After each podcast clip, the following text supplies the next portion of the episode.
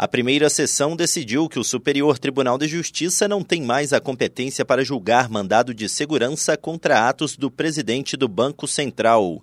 Com esse entendimento, o colegiado não analisou o mérito de um mandado de segurança impetrado por uma sociedade empresária contra ato dessa autoridade e determinou a remessa dos autos à sessão judiciária da Justiça Federal no Distrito Federal. A relatora do caso, ministra Regina Helena Costa, lembrou que, de acordo com a Constituição Federal, o STJ tem competência para processar e julgar originariamente os mandados de segurança contra atos de ministros de Estado dos comandantes da Marinha, do Exército e da Aeronáutica ou do próprio tribunal. Segundo a relatora, cabe à lei definir quais autoridades do Poder Executivo terão a qualificação de ministro. Regina Helena Costa mencionou que, de acordo com a Lei 11.036 de 2004, era atribuído ao cargo de presidente do Banco Central status equivalente ao de ministro de Estado, sendo então reconhecida a competência originária do STJ para apreciar ação mandamental contra atos praticados por ele.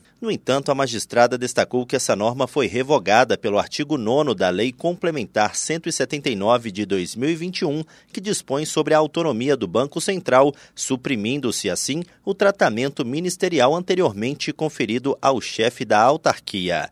Do Superior Tribunal de Justiça, Tiago Gomide.